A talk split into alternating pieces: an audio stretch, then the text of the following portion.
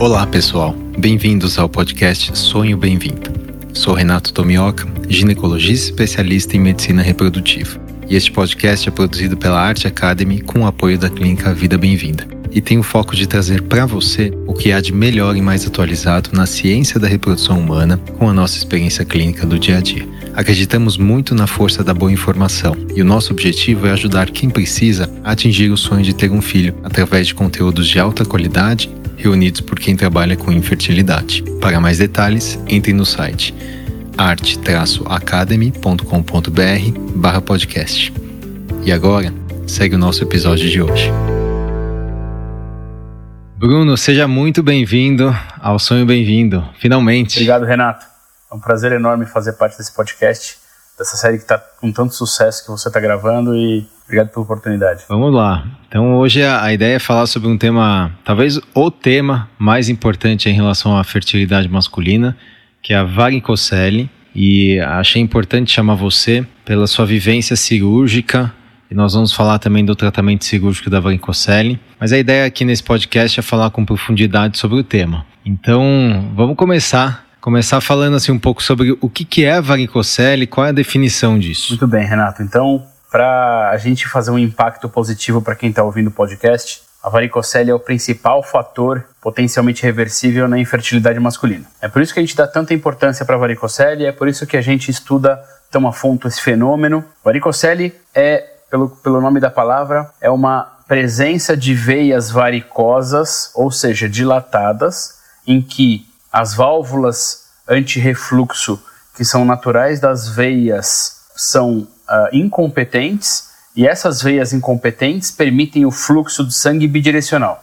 Então, a veia tem uma natureza de fluxo unidirecional e não é só da, das veias de drenagem do testículo, veias de drenagem dos membros inferiores, inclusive, em que existem sistemas de válvulas, assim como as válvulas do coração, e que permitem o fluxo unidirecional do sangue. Então, o bípede, que é o ser humano por natureza, que é uma evolução do quadrúpede, criou esses mecanismos de válvula para fazer um sistema de baixa pressão venoso protruir, subir com o sangue, tanto do membro inferior para o retorno venoso, quanto da, das veias testiculares para o retorno venoso.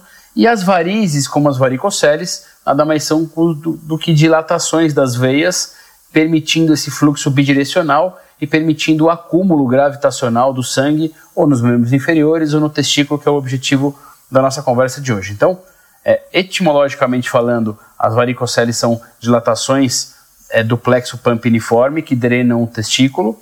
E a, e a definição da varicocele é muito simples: dilatação das veias, provocando refluxo sanguíneo do corpo, que é a origem né, da, da, da, da desembocadura das veias para o testículo, aumentando a temperatura do testículo e aumentando a presença dos radicais livres de oxigênio, que são subprodutos da respiração celular, que são metabolizados pelo pulmão e pelo fígado e que estão em maior quantidade no sangue venoso, e isso afeta diretamente as células produtoras de espermatozoide. Então, só recapitulando um pouquinho aqui da anatomia testicular, vale ressaltar aqui, e aí eu queria ouvir um pouco da, da sua opinião em relação à a, a, a, questão da infância né, e da adolescência. Os testículos ficam numa bolsa a bolsa testicular, ou o termo técnico é o escroto, né? justamente para ficar numa temperatura mais baixa, algo em torno de 2 graus centígrados, certo? Abaixo da temperatura abdominal. A evolução testicular ela é de tal, de tal maneira que as gônadas do sexo masculino, e isso não é apanágio exclusivo do, do, do corpo humano, mas sim de todo o reino animal, a temperatura ideal de produção de espermatozoide testicular é 2 graus abaixo da temperatura do corpo humano. Já avançando um pouquinho na anatomia, existe um mecanismo muito preciso de regulação dessa temperatura, que é determinado pela temperatura corporal e pela temperatura externa, que é o músculo cremaster, que envolve o canal inguinal e envolve o testículo, trazendo o testículo para próximo ou para longe do corpo, de acordo com a temperatura a ser regulada no escroto. Então, a gente tem uh, relação tanto sazonal quanto é, de localização geográfica dos homens que têm uma tendência a maior ou menor fertilidade de acordo com a temperatura externa. Então, avaliando 365 dias do ano de um indivíduo que, por exemplo, mora no Canadá, que tem as quatro estações bem, bem definidas. É, estabelecidas, definidas, o, o, o, no inverno a capacidade de produção espermática do indivíduo cai muito. Isso é, é, é uma coisa que é muito marcante. Então, o espermograma do homem que tem as quatro estações definidas varia de maneira sazonal. Naturalmente, os mecanismos anatômicos para controle dessa temperatura são esse músculo cremastérico, que são pro prolongamentos das fibras musculares do oblíquo interno, e isso tem um mecanismo preciso de, de controle de temperatura. A varicocele deturpa esse controle de temperatura porque permite que o sangue fique mais tempo em contato, é, banhando os testículos, e isso gera aumento da temperatura com desregulação da temperatura do testículo, diminuindo a produção, tanto a produção em qualidade como em quantidade dos espermatozoides. Bruno, só para a gente ter uma ideia de, de grandeza mesmo, uma veia testicular, uma veia do plexo pampiniforme, normalmente ela tem qual o diâmetro em milímetros? Uma veia normal, Renato, tem que ter menos do que 3 milímetros de diâmetro. 3 milímetros. Uma veia varicosa, nesse caso, teria algo. Porque depende do estadio, né? Mas como é que. Qual é, o, em termos de grandeza, então, a porcentagem de aumento de uma veia varicosa? Recapitulando a questão anatômica, para facilitar a drenagem testicular, não existe uma única veia testicular que drene o testículo para o abdômen ela se transforma num plexo, que a gente chama de plexo pampiniforme, que tem múltiplas comunicações entre as veias testiculares, de modo que o chicote, o canal que leva sangue e suprimentos para o testículo, ele tem, de maneira geral, uma veia uma artéria testicular e múltiplas veias do plexo pampiniforme, facilitando a drenagem. De modo que elas são veias de pequeno calibre, com grande capacidade de válvulas para evitar o maior contato do sangue com o testículo. Quando as veias se tornam varicosas, já adiantando, não existe nenhum fator de risco, nem genético, nem o fato do indivíduo ficar muito tempo em pé, nem o fato do indivíduo fazer exercício físico, não existe nenhum fator de risco. Isso é um apanágio que ocorre em determinados pacientes e não é um fator genético, não é um fator que está relacionado à obesidade, não é um fator que está relacionado ao exercício físico. Essa é uma coisa que ocorre em 15% dos homens. Essas, essas veias elas se dilatam e acabam provocando essa facilitação de refluxo para o plexo pampiliforme. Então, quando você tem veias a partir de 3 milímetros, você já tem diagnóstico de varicocele. 3 milímetros, excelente. Então vamos falar um pouquinho da frequência, Bruno. Como é que é a, a frequência da varicocele na população geral, adulta, no adolescente e na população infértil? Renato, um ponto importantíssimo é entender que nem todos os indivíduos que, têm, que são portadores de varicocele tem a infertilidade comprovada. São coisas distintas. Então, mais ou menos num rastreamento global de, de indivíduos já adultos, 15% dos indivíduos vão apresentar algum grau de varicocele clínica. Isso não significa que a infertilidade vai afetar 15% dos indivíduos que são do sexo masculino. Mas, de todos os indivíduos inférteis, mais ou menos 50% são uh, acometidos por varicocele. Isso torna a varicocele o fator mais uh, frequente e modificável na infertilidade masculina.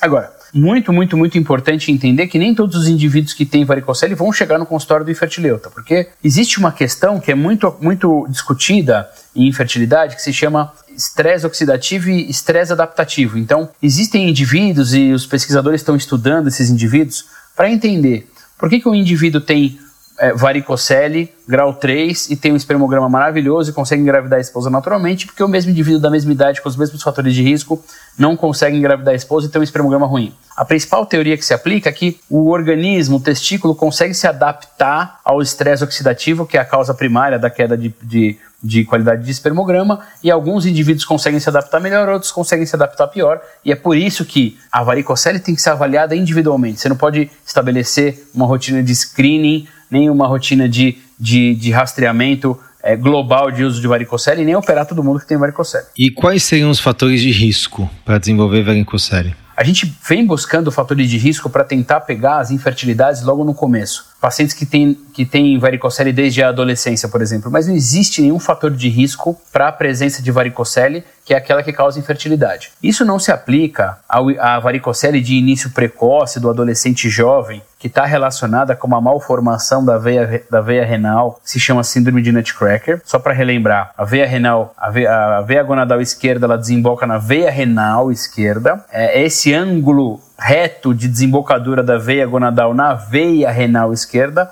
provoca uma dificuldade de drenagem e é por isso que a varicocele tem sua incidência muito maior do lado esquerdo. Mas determinados indivíduos têm a compressão da artéria mesentérica sob a aorta indivíduos de compleição física muito magra, mais altos, que não tem o, co o coxinha entre a aorta e a mesentérica superior, e essa, esse pensamento da veia renal provoca uma cabeça de pressão para a veia gonadal e isso eleva a pressão, provocando uma varicocele que a gente chama de secundária. Quer dizer, a gente tem o único fator de risco que é essa síndrome de nutcracker que a gente está estudando para adolescentes, mas via de regra não é uma rotina investigar nutcracker. Só indivíduos muito magros com varicocele unilateral de alto grau é que tem indicação de fazer isso. Ademais, Renato, não existe nenhuma indicação de fazer nenhum tipo de rastreamento para fatores de risco. E lembrando que Nutcracker, o quadro típico é recidivar, né? Então, ó, aquele paciente que opera, faz a cirurgia e depois de um tempo volta com o varicocele, né, Bruno? É, então, grande...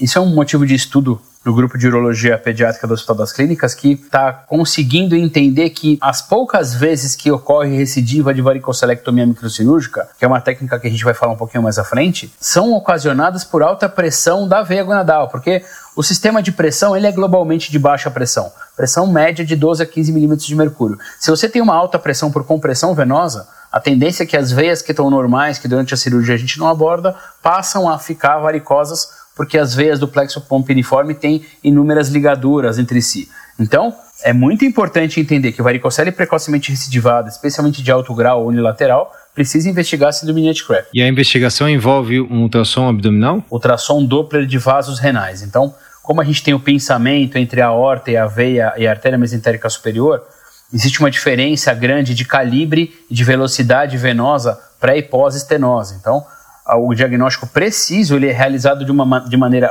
dinâmica pelo ultrassom, embora os cirurgiões vasculares, eu me permita discordar deles, gostem de estudos anatômicos, né? então angiorressonância, angiotomografia.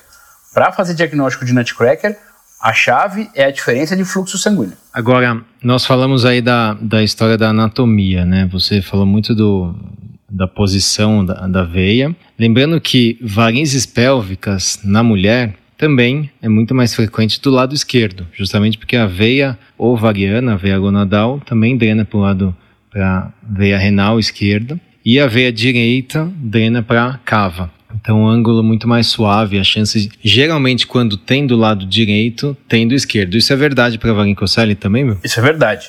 De cada 100 pacientes que a gente opera de varicocele, 80 são unilateral 19 são bilateral, unilateral esquerdo, e 1% só que é unilateral à direita. Engraçado, eu vi recentemente um, um, paciente com unilateral à direita, até questionei pela frequência, falei, será que é isso mesmo? E foi feito, por, o ultrassom foi feito até por um colega nosso lá do HC, o Luiz Felipe Acirati, colega de turma, e um cara super bom e realmente confirmou, era do lado direito. Muito bom. Então vamos só recapitular um pouquinho da, da fisiopatologia. Então, você falou muito do Nutcracker, mas qual, qual que seria a explicação, a causa de ter varicocele numa população que não tem a síndrome de Nutcracker? Eu vou retomar um pontinho da anatomia, Renato, que é muito importante. Isso é para a gente aprofundar bem o tema e é uma coisa que a gente vem estudando muito, muito, muito recentemente. A anatomia que a gente estuda dentro da, da dos livros de anatomia, ela prevê que o plexo pampiriforme tenha uma ligação direta com a veia gonadal e essa ligação direta vai direto para a veia renal.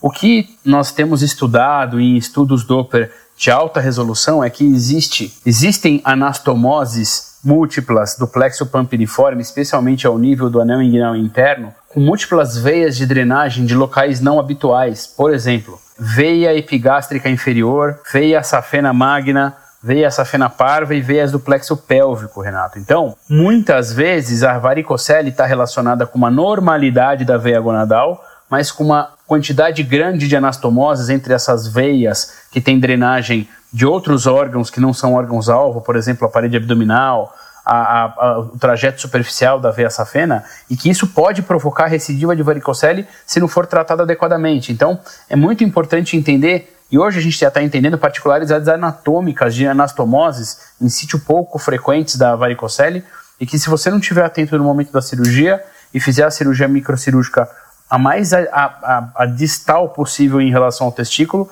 você pode ter recidivas frequentes. Então, só essa particularidade anatômica que é muito está sendo muito estudada frequentemente. E você acha que isso seria uma causa, uma explicação genética? Porque muito se fala da predisposição genética, né? De você ter assim na família homens que te, tiveram varicocele. Você acha que aí se encaixaria, por exemplo, esse grande guarda-chuva genética? Sem dúvida. E Isso é explicação genética para inúmeras, para inúmeros fatores, inclusive de, de, de mau prognóstico na cirurgia de varicocele. Quer dizer, se você tem um refluxo grande é, num, em inúmeras anastomoses, você não consegue, você não consegue localizar isso, por exemplo, num Doppler e eventualmente você não diagnostica varicocele, mas tem uma alteração de refluxo que não é habitual. Se o ultrassonografista não está acostumado, acaba comendo bola. Então, é importante que essa, essa particularidade está sendo estudada novamente, acho que é importante a gente lembrar na fisiopatologia. Então vamos falar sobre o diagnóstico. Você falou muito agora da, da história do refluxo, mas eu queria que você revisasse, Bruno, como é que é o diagnóstico da varicocele, qual que é a história típica e como é que você faz o exame físico e o exame de imagem. Qual é o que você solicita de como gold standard? O motivo principal pelo qual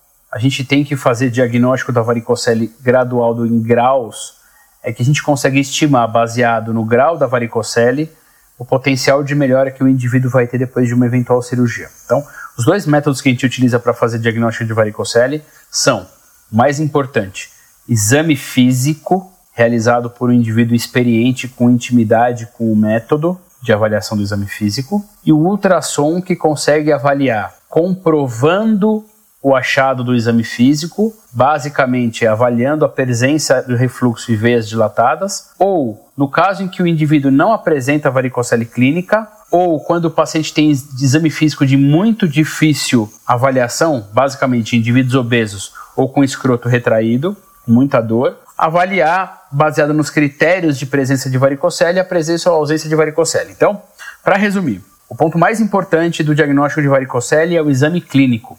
Tem um trabalho que foi feito agora recentemente no Hospital das Clínicas que mostrou que entre indivíduos treinados existe uma discordância de até 30% entre o grau e a presença ou ausência de varicocele. Então, se, se entre indivíduos treinados já existe uma discordância, você pode imaginar como é difícil você fazer o diagnóstico de varicocele em urologistas que não são treinados e habituados para isso. Então, ponto número um: sempre que você tem um diagnóstico de um urologista generalista de uma varicocele, é fundamental que um andrologista ou médico de especialista em reprodução humana masculina reexamine o paciente, não basta só ultrassom. Baseado nesse exame, a gente consegue graduar entre varicocele grau 1, quando a gente tem apenas a presença das veias dilatadas na manobra de valsalva, que você estimula o refluxo para o testículo. Grau 2, quando você não precisa fazer a manobra de valsalva para palpar as veias, mas elas não são visíveis a olho nu. E grau 3, que é a maior grau de, de presença de varicocele, que é quando você, apenas olhando o escroto do paciente, consegue ver as veias. Existe até um epônimo em inglês que chama bag of worms, que é a presença de inúmeras veias dilatadas que fazem a impressão das veias pelo escroto e você e parece que é um saquinho de minhocas mesmo. Então, a, é óbvio que a varicocele grau 3, pela intensidade da dilatação das veias e pela quantidade de veias dilatadas e pelo refluxo, vai ter uma, uma, uma lesão testicular mais intensa, provocando eventual melhora mais importante depois da cirurgia. E ao passo que a varicocele ultrassonográfica, ela tem uma melhora muito pequena depois da cirurgia, a ponto de a gente discutir muito delicadamente, muito é, é, é detalhadamente com o paciente e com, a, com o ginecologista especialista em reprodução humana para saber qual vai ser o potencial benefício dessa cirurgia. E aqui, Bruno, acho que vale um, um, talvez um, um, parênteses, né? Quem tiver a oportunidade de, de ver essas imagens, né, especialmente a varicocele grau 3, é nítido que há algum problema. Mas para o paciente que o possui, é a referência dele, né? Então é difícil o paciente acordar e falar: hum, estou com as veias dilatadas aqui. Não sei se é isso que você vê no consultório. E a, e a, outra, e a outra questão é que, se você tem algum tipo de sintoma clínico ou sinal do tipo dor, qual é a frequência de dor com a varicocele, se tem alguma coisa da história que você poderia extrair ou quem está aqui ouvindo que levantaria essa hipótese. Renato, para deixar uma coisa bem clara, a dor relacionada à varicocele é uma exceção. A varicocele, por natureza, é assintomática. A menos que o indivíduo seja muito magro e alguém, por exemplo, a companheira, examine ou avalie, ou o paciente está nu um dia e consiga avaliar que existe uma diferença nítida do lado esquerdo para o lado direito, raramente o indivíduo chega ao consultório do urologista se queixando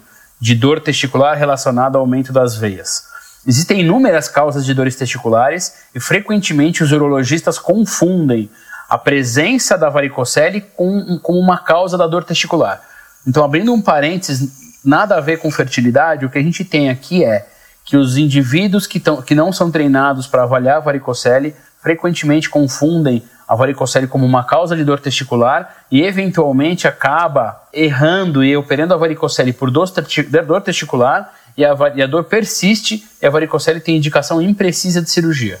Então, para deixar uma situação bem clara, o indivíduo que tem varicocele clássica chega ao consultório assintomático e frequentemente, pela natureza do homem jovem de achar que é invencível e que não vai acontecer nenhum tipo de doença, se surpreende com o diagnóstico de alteração do sêmen com varicocele e é preciso que você mostre ao paciente que a varicocele está presente e frequentemente o paciente não aceita na primeira opinião, vai buscar outras opiniões porque acha que o problema nunca é com ele. Então, a varicocele é tão assintomática que raramente o paciente se convence na primeira é, no primeiro impacto que ele tem uma doença testicular que precisa ser cuidada cirurgicamente. E então o fluxograma seria exame clínico com urologista especialista, eu acho que vale a pena frisar isso aqui. É, é preciso ter um treinamento específico, é preciso ter uma vivência clínica né, para fazer o diagnóstico e até para fazer uma conduta adequada. E logo depois você faz um pedido de exame, que normalmente é um ultrassom de bolsa testicular com Doppler.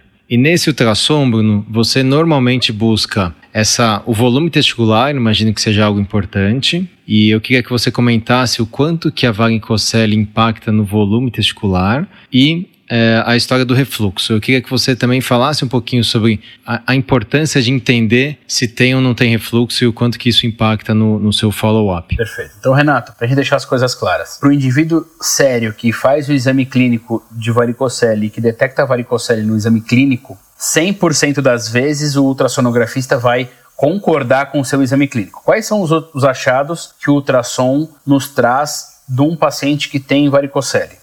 O primeiro, o primeiro achado é realmente a presença de um refluxo, tanto em manobra de valsalva e durante a presença do refluxo, a velocidade do refluxo. Então, essa velocidade do refluxo ela traz a informação de quão grave é a incompetência das válvulas na varicocele. A segundo achado é que, apesar de a gente saber que existem inúmeras causas de diminuição do volume testicular na infertilidade, quando você não encontra nenhuma causa óbvia para diminuição do volume testicular, a varicocele pode ser responsável pela diminuição do volume testicular, especialmente nos indivíduos adultos jovens ou, eventualmente, uh, indivíduos que são adolescentes terminando a fase final de crescimento. Então, para adolescentes que têm varicocele, que nos procuram no consultório, que tem uma alteração do volume testicular, existe uma indicação obrigatória da cirurgia de varicocele. Agora, indivíduos que, têm, que são adultos jovens podem ter uma diminuição do volume testicular que é reversível, e essa diminuição do volume testicular frequentemente é causada pela varicocele. Então, Bruno, só para recapitular aqui, é um tema que eu ia falar no final, mas vamos aproveitar que você puxou. A história da varicocele na adolescência. Qual é mais ou menos a frequência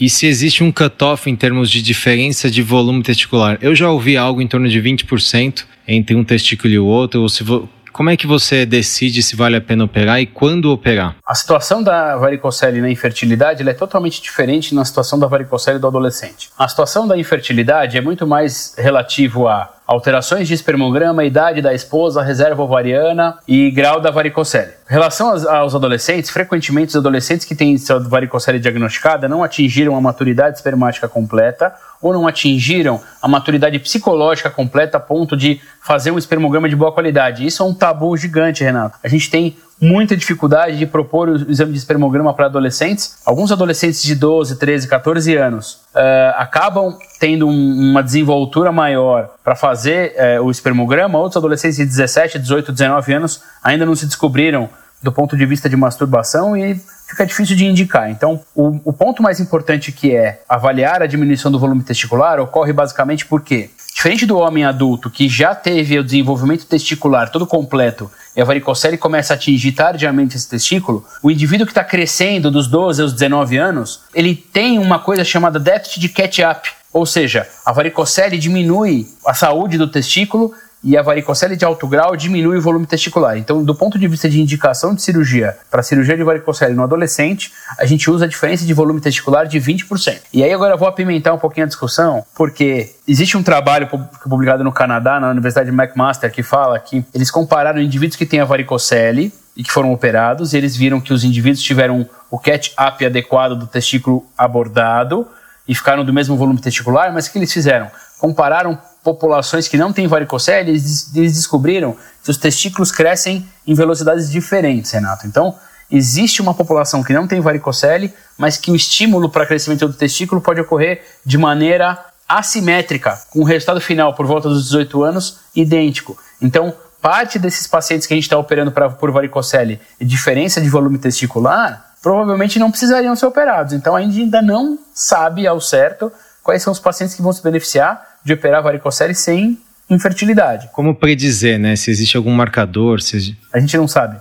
Mas é muito legal. Porque se você olhar os indivíduos que não têm varicocele e veem que os, testículos são assimétricos e chegam ao final da adolescência simétricos, como é que você se baseia? Aí tem mais uma terceira coisa. Como é que você vai basear 20% de alteração de volume, sendo que o método de ultrassom tem naturalmente 10 a 20% de variação natural que é ultrassom dependente? Talvez você sempre ter um ultrassonografista, de preferência, com uma mesma máquina, que já esteja habituado ali a fazer aquilo ou seja, uma pessoa ultra especialista que você confie, né? E a outra coisa é entender que, a partir do pressuposto que a varicocele só causa infertilidade em determinados indivíduos, você rastreia esse indivíduo que tem a varicocele do adolescente e que não tem a alteração óbvia do volume testicular, e se é o menor sinal de infertilidade, promove o tratamento da varicocele com melhora dos parâmetros seminais.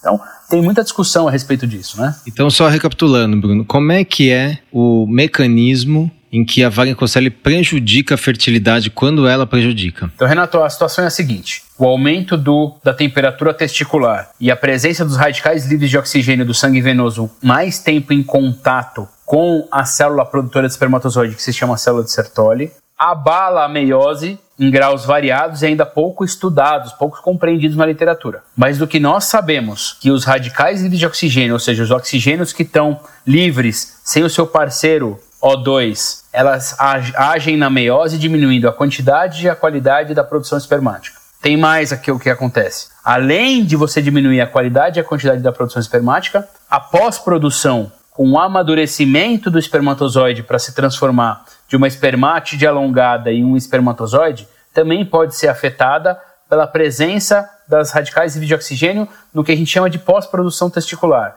Então, além de afetar a produção, que é quando a célula de 46XY se divide e vira 40, é, 23X e 23Y, ocorre piora dos parâmetros seminais no período pós-produção e de amadurecimento, com piora da fragmentação de DNA, que é um grande exame funcional que está amplamente disponível no mercado e que basicamente afeta a estrutura de carregamento de um DNA que deve ser resistente às intempéries do meio ambiente, quebrando essa estrutura, esse invólucro de transporte e permitindo que o espermatozoide fique vivo. Então, olha o pepino que a gente está entrando. Um indivíduo que tem varicocele, que tem esperma, espermograma normal, se você estudar a função espermática, ela está afetada por uma varicocele no período de pós-produção. Então existe muito o que estudar nos indivíduos que são portadores de varicocele para a gente poder entender melhor a indicação cirúrgica.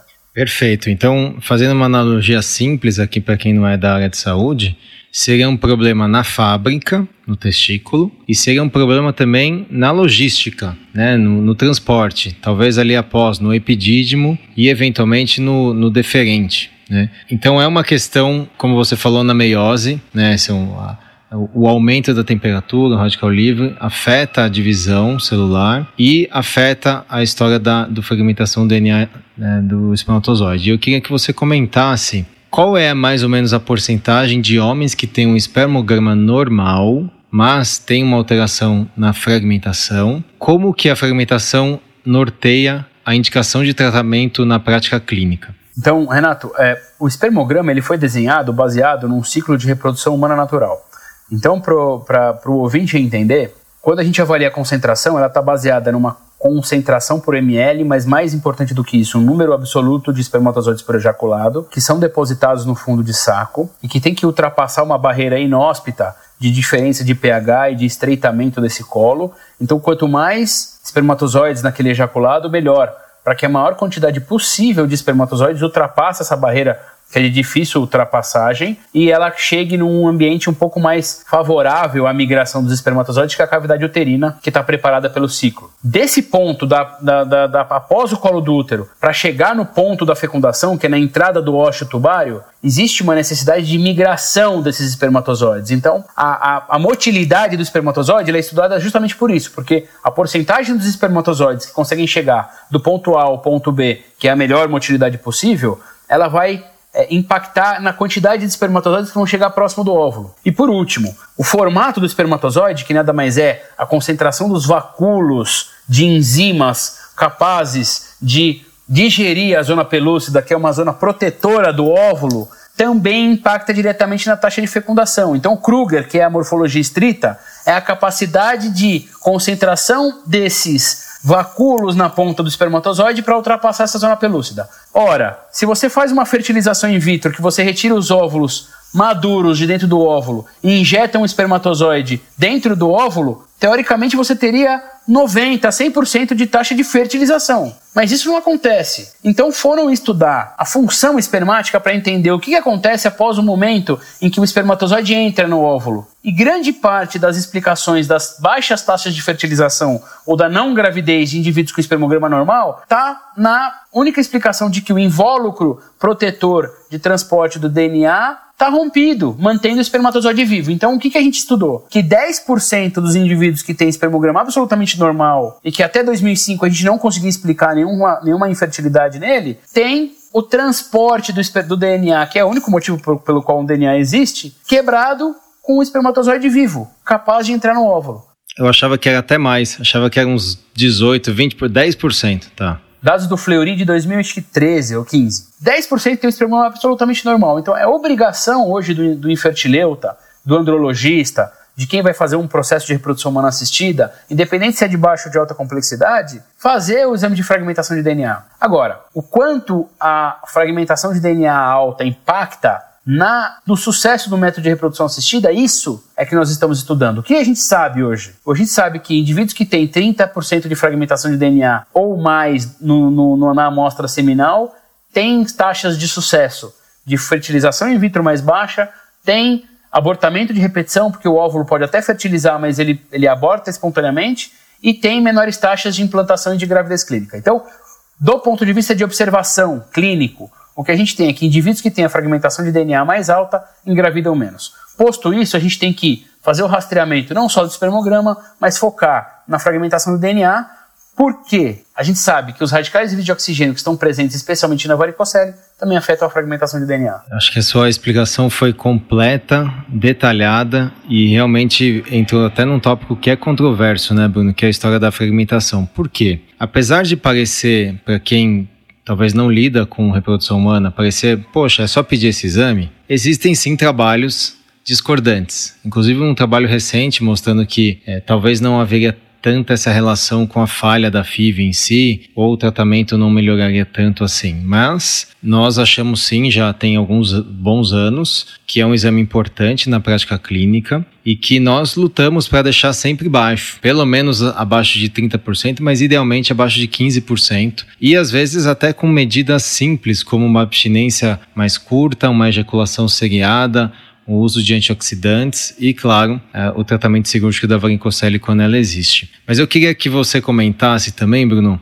um, um tema que eu, eu, conversei com o Conrado sobre a zoospermia e eu queria que você também falasse nesse episódio de varicocele qual é o papel da varicocele na zoospermia não obstrutiva quando devemos indicar uma cirurgia? Eu vou fazer mais uma pontuação a respeito da fragmentação de DNA e depois a gente vai falar para outra pergunta. Então, a fragmentação de DNA ela é um fenômeno que a gente está estudando do ponto de vista de função espermática, que é só a casca da maçã em termos de função espermática. Como eu falei para vocês, a gente divide os exames em exames qualitativos e quantitativos e exames de função. O exame de função espermática que é utilizado, que não pode ser utilizado na prática clínica por questões éticas, é pegar um espermatozoide humano e colocá-lo em contato com, por exemplo, um óvulo de carneiro e ver o que, que acontece na dissolução da zona pelúcida de carneiro, porque assim a gente consegue garantir a função espermática no seu potencial primário, principal. Outros exames de, de, de função espermática estão em curso, mas não são disponíveis comercialmente. O que a gente sabe hoje, Renato, é que a função espermática é o que importa de verdade para a fertilização in vitro e para a gravidez natural. E a fragmentação de DNA é só a casca da maçã. Então a gente tem diversos tipos de exame de fragmentação de DNA. Os exames não são concordantes entre si, eles são dependentes de operadores, são dependentes de treinamento das biomédicas, então a gente não pode confiar 100% na fragmentação de DNA para garantir o sucesso da filha. Mas o que a gente sabe, e os estudos de um médico de Campinas chamado Sandro Esteves, eles são, eles são extremamente, é, com uma plausibilidade biológica muito grande, mostrando que quanto menor a fragmentação, maior a taxa de sucesso nos métodos de reprodução humana. Agora vamos mudar um pouquinho de tópico e falar de um, de um tema que eu e o Conrado adoramos, que é falar de azospermia e varicocele. Então, o conceito a respeito da azospermia é de que até 1992, um indivíduo chamado Peter Schlegel não tinha tratamento para indivíduos que não produziam espermatozoides no ejaculado. Então, esses indivíduos eram fortemente orientados e aconselhados a fazer esperma de doador. Esse indivíduo, Peter Schlegel, que na minha modesta opinião é um gênio, ele descobriu que fazendo biópsias seriadas do testículo de indivíduos que não têm uh, ejaculação, uh, espermatozoides no ejaculado, ele descobriu pequenas e microilhas de produção e de, de, de células de Sertoli produzindo espermatozoides que, apesar de não serem eh, eficazes para produzir quantidade de espermatozoide suficiente para em, em, emitir durante o ejaculado, eles podem ser estimulados e eventualmente captados para permitir que esses indivíduos consigam fazer, uma, por exemplo, uma fertilização in vitro com X. Lembra que eu falei no começo do nosso podcast a respeito da sazonalidade e da variação de produção de espermatozoides? Quando um indivíduo tem uma produção muito pequena, que a gente chama de criptosospermia, esse mesmo indivíduo pode variar entre criptosospermia e azospermia, dependendo do estado nutricional, dependendo da temperatura, dependendo da variação de humor, do estresse desse indivíduo e se esse testículo está sob uh, ação de uma de um aumento de temperatura e aumento de radical que é a varicocele. Então, o indivíduo que tem pequenas ilhas de produção de, de espermatozoides que não são suficientes para emitir no sêmen mas que podem estar é, doentes pela varicocele, podem se beneficiar de uma cirurgia que pode fazer essas pequenas ilhas terem uma melhor qualidade de produção de espermatozoide e você tira o indivíduo da azospermia e coloca ele numa criptosospermia, que é basicamente o abismo. A gente está falando de uma diferença abismal da taxa de sucesso do indivíduo que tem que ser submetido a uma microtese do indivíduo que, que consegue captar espermatozoide no ejaculado. E isso é o que é o nosso objetivo na azospermia. Como fazer o indivíduo que não ejacula espermatozoide produzir o mínimo que seja 5, 6, 7 espermatozoides numa amostra para você poder injetar num óvulo sem fazer uma cirurgia de microtese. Então, esse é o nosso objetivo da azospermia. Como que a gente faz isso? Rezando para um indivíduo que vem azospérmico no seu consultório, Renato, ter a varicocele. Porque a gente sabe que indivíduos que são azospérmicos e têm varicocele clínica voltam a ejacular espermatozoide em até 30% dos casos. Então, ter, ter a varicocele quando você tem a azospermia, você dá a chance do paciente não precisar passar por um procedimento que é oneroso, que é custoso, que emocionalmente é complicado, que é a microdissecção testicular. Agora, normalmente, Bruno, qual que é o time entre você fazer a cirurgia e ter uma melhora seja uma melhora na fragmentação de DNA espermático no homem que já ejacula espermatozoide, ou até no homem que é azospérmico, para você falar, olha, houve ou não houve melhora. Então, existe um conceito que é importante a gente frisar, e os pacientes precisam entender isso, e muitos médicos não entendem. Chama turnover, tá? O turnover é o fenômeno de que todas as células que produzem espermatozoides passam a produzir espermatozoides sob um novo regime de tratamento, um novo regime de saúde testicular. Como os espermatozoides eles não são iguais, iguais aos óvulos, os espermatozoides são produzidos num contínuo, existem é, células em diversas fases de maturação durante um, um ciclo de produção espermática. Então, uma mesma, um, um, mesmo túbulo pode ter células no início da produção de espermátides, no, no fim da produção de espermátides, na transformação para espermatozoides, na liberação para o túbulo. Então, o tempo médio de um turnover completo quando o testículo passa a produzir espermatozoides todos novos sob um determinado regime de de, de saúde testicular é de 75 dias, Renato. Então, como a gente não conta exatamente com 75 dias, qualquer tratamento que você faça para melhorar a fertilidade masculina precisa de pelo menos 60 a 90 dias para surtir efeito no espermograma. E esse é o turnover testicular. Testicular. Mas teria ainda algo em torno de três semanas no epidídimo, é isso? Exatamente. Então, o que a gente fala para o indivíduo que vai ser submetido à cirurgia de varicocele? Que a partir da cirurgia, e que a gente frequentemente faz um tratamento multimodal, a gente pode chegar numa estabilidade de melhora do sêmen a partir de 120 dias. Então, o que a gente costuma orientar para os pacientes, e isso tem que entrar em conta com o ginecologista que vai fazer o ciclo da esposa, porque às vezes a gente não tem isso. Então, o que a gente precisa deixar claro é que a melhora do sêmen e da fragmentação ocorre de 90 a 120 dias depois do tratamento. Vamos lá então, alguns aspectos caminhando aqui mais para a parte prática e final do, da nossa conversa, aspectos práticos da cirurgia, Bruno. Você que é um exímio cirurgião, eu queria ouvir de quem faz, como é que você faz, como é que é a técnica, como é que é a incisão. O homem que tem varicocele, onde que ele espera até essa incisão? É no testículo? É na bolsa ali? É aqui na parte inguinal? É no abdômen? Como é que é isso? Qual é o tempo de cirurgia? Se demanda algum cuidado especial intra-hospitalar? quanto tempo ele vai embora, quais são os cuidados pós-operatórios. Legal. Renato, eu costumo explicar para os meus pacientes que vão ser submetidos à cirurgia de varicocele que é um procedimento altamente especializado, mas de recuperação muito rápida. É, quando a gente fala de procedimento altamente especializado, está baseado na técnica mais utilizada para a cirurgia de varicocele, que é aquela que tem 98% de sucesso, com menos de 2% de complicação, que é a cirurgia microcirúrgica para correção de varicocele. No começo do nosso podcast, eu falei para vocês que o testículo é nutrido por um canal único, um chicote único, que chama-se cordão inguinal, e que esse cordão inguinal contém os principais elementos de nutrição testicular. Então, envolto pelo músculo cremaster estão o canal deferente, que transporta os espermatozoides do testículo para a ampola deferencial, a, a artéria testicular, que eventualmente pode ser duplicada, e diversas veias do plexo pampiniforme. Além dessas pequenas veias, a gente tem pequenos vasos linfáticos que drenam a linfa do testículo e que, quando são lesados, geram uma, uma complicação bem incômoda da cirurgia que se chama hidrocele reativa. Quando a gente faz a cirurgia pela técnica microcirúrgica, a gente consegue, com amplificação por uso de microscópio, observar a presença das artérias testiculares, observar a presença dos linfáticos e ligar apenas as veias doentes, aumentando muito a taxa de sucesso da, da cirurgia de varicocele, reduzindo a taxa de lesão testicular, da, da artéria testicular e preservando os vasos linfáticos para evitar uma, uma, uma hidrocele secundária.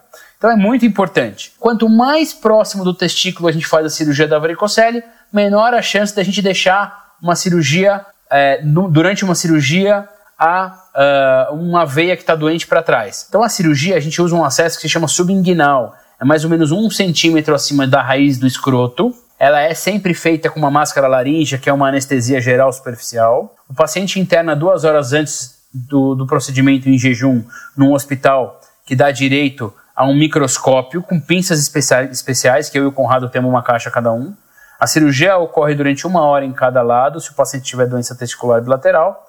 A recuperação é imediata, o paciente levanta, passa um tempo na recuperação pós-anestésica, almoça e vai embora para casa depois de duas horas. E vocês sempre operam em dois cirurgiões, dois urologistas? Sempre, sempre. Dois uh, andrologistas com treinamento microcirúrgico. E isso uh, permite que a gente tenha sempre um diálogo durante a cirurgia, é, como dois italianos como eu e o Conrado somos, o diálogo às vezes é um pouco mais né, enérgico, vigoroso. vigoroso, intenso, mas isso não impede uma alta qualidade da cirurgia e o paciente vai embora no fim da tarde para casa e a gente costuma fazer nossas cirurgias de sexta e sábado porque o paciente passa o fim de semana em casa e segunda-feira está trabalhando. Perfeito. Tem algum cuidado ali tópico? Vocês usam que tipo de curativo? Tem alguma coisa ali que você acha que é legal? No fim da cirurgia, a gente usa uma cola especial que a gente usa em cirurgia plástica, que se chama Dermabond. E esse já é o curativo líquido que a gente fala, que permite que o paciente tome banho, tome uns dias de anti-inflamatório e segue para casa para fazer a recuperação pós-operatória. Algum, alguma recomendação em relação à abstinência? Em relação à abstinência para a cirurgia não é necessária, mas para o espermograma de controle a gente costuma deixar uma abstinência baixinha, Renato. E isso é baseado também num trabalho do Sandro Esteves, que entende que o período de maturação espermática está altamente relacionado com, a, com, o contato do estresse oxidativo no período de pós-produção do esperma. Então, quando a gente tem fragmentação aumentada, a gente costuma indicar uma, uma abstinência baixa para o paciente se livrar de espermatozoides que estão muito tempo acumulados, tanto no epidídimo quanto na ampola diferencial. E no pós-operatório, faz abstinência? Pós-operatório, a abstinência é o tanto quanto o paciente se sentir à vontade para ter relação sexual. Ele tem um certo desconforto, mas de maneira geral, em cinco dias o paciente está liberado para atividade sexual habitual. E isso vale para atividade física também? Vale para atividade física. Agora, para fechar, Bruno, eu queria que você comentasse sobre o tratamento clínico, o tratamento Acho que sim, vocês devem é, advocar em relação a lifestyle, né? Homens talvez obes obesos para perder peso, é, ter, um, ter um, um, estilo de vida muito mais saudável, mas eu queria que você falasse sobre os antioxidantes, as vitaminas. Desde o começo do podcast, eu estou batendo na tecla de que qualquer alteração espermática está muito baseada num, numa, num fenômeno chamado é, oxida estresse oxidativo e radicais livres de oxigênio. Os radicais livres de oxigênio eles são múltiplos e de múltiplas origens. A varicocele é o mais é, é, importante deles, que a gente falou a respeito disso no nosso podcast. Mas, futuramente, se a gente encontrar um medicamento que tem um altíssimo poder antioxidante e que tem a capacidade de reverter agressões testiculares mediadas tanto por obesidade, sedentarismo, tabagismo, como por varicocele ou como por uh, obesidade seria o futuro de a gente não precisar fazer o paciente passar por um período de cirurgia ou de mudança de estilo de vida e a gente conseguiria reverter os radicais livres de oxigênio a ponto de melhorar a saúde testicular, exclusivamente dando um remédio milagroso que ainda está em estudo no mercado e que possa reverter o estresse oxidativo. Isso ainda é muito distante. Os antioxidantes que a gente tem, eles têm uma ação bem limitada, Renato. Nós estamos falando de uma melhora na ordem de 10%.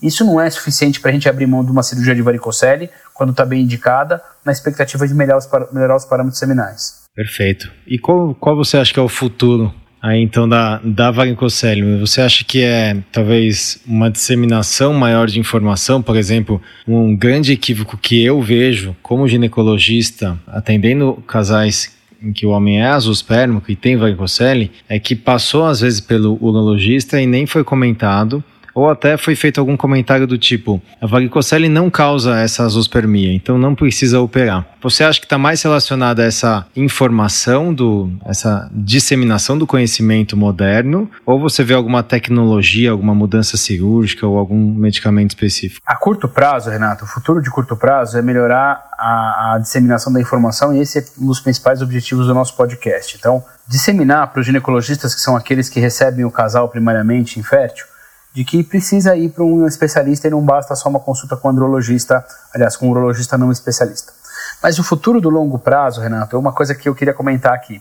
A qualidade das pesquisas em reprodução humana é da melhor qualidade e existe um task force gigante no mundo inteiro em busca de soluções e de explicações para as falhas de fertilização, para as azospermias e para as alterações de espermograma, de modo que o futuro de longo prazo eu não vejo como sendo cirúrgico, Renato eu acho que a tecnologia de identificação de espermatozoides de boa qualidade, uh, vivo, mantendo os espermatozoides vivos, uh, a melhora dos testes de função espermática e a transformação de células precursoras de espermatozoide em células funcionantes, esse sim é o futuro da fertilidade masculina, Renato. Então, nós estamos falando de anos de pesquisa, de décadas de pesquisa, de gerações de médicos frustrados sem conseguir uh, atingir o objetivo, mas é, é fatal. Um dia nós vamos conseguir achar um espermatozoide que seja perfeito, cuja função espermática seja perfeita, num óvulo que seja perfeito. A gente vai conseguir é, a fonte da juventude dos óvulos, a gente vai conseguir maturar tecido espermático não funcionante, de modo que a gente consiga resolver grande parte dos problemas relacionados à fertilidade que hoje eu e você lutamos, operando a varicocele, acertando a parte hormonal, dando vitamina. Então eu acho que pode ser que a gente no fim da nossa carreira veja uma revolução gigante nessa, nessa, no tratamento e a gente fale para os nossos netos e bisnetos que um dia a gente operou varicocele para cuidar de fertilidade. Brunel, muito obrigado pela, pelo seu tempo, pelas suas explicações, o seu, todo o seu conhecimento. Aprendi muito aqui, tenho certeza que quem nos ouviu também aprendeu. E quem tiver mais interesse em ouvir e aprender sobre também urologia pediátrica, cirurgias mais complexas na infância e na adolescência, Sigam o Dr. Bruno aí nas redes sociais, ele é bem ativo, ele fala bastante, tem muito conteúdo bom e vamos marcar a próxima. Renato, eu agradeço enormemente, a qualidade dos seus podcasts está brilhante. Você é um indivíduo que não se limita a estudar só os assuntos da sua especialidade, não é à toa que você é um médico de grande destaque na sua geração. Nós temos uma relação de muitos anos é, desde a faculdade de medicina e é, é um prazer enorme ser seu amigo e seu colega de trabalho. Obrigado, meu amigo. Um abraço. Um abraço. Obrigado por estar conosco nesse episódio do Sonho Bem-vindo. Se você estiver interessado em saber mais sobre o que conversamos nesse episódio, entre no site arte-academy.com.br podcast. Você pode nos encontrar no Instagram, arte.academy e arroba Vida Bem-vinda. Se você gostou desse podcast, ficaremos muito felizes de ouvir sua opinião nos comentários da Apple Podcast ou qualquer plataforma que esteja usando. Esse podcast tem caráter meramente informativo e educacional. Não deve ser utilizado para realizar autodiagnóstico ou automedicação. O conteúdo não é feito para substituir a consulta com um profissional de saúde. Em caso de dúvidas, consulte o seu médico. Somente ele está habilitado a praticar o ato médico, conforme recomendação do Conselho Federal de Medicina. Nenhuma relação médico-paciente é estabelecida aqui nesse canal. E somos muito transparentes em relação aos conflitos de interesse. E levamos isso a sério. Para saber mais, entre no site arte-academy.com.br sobre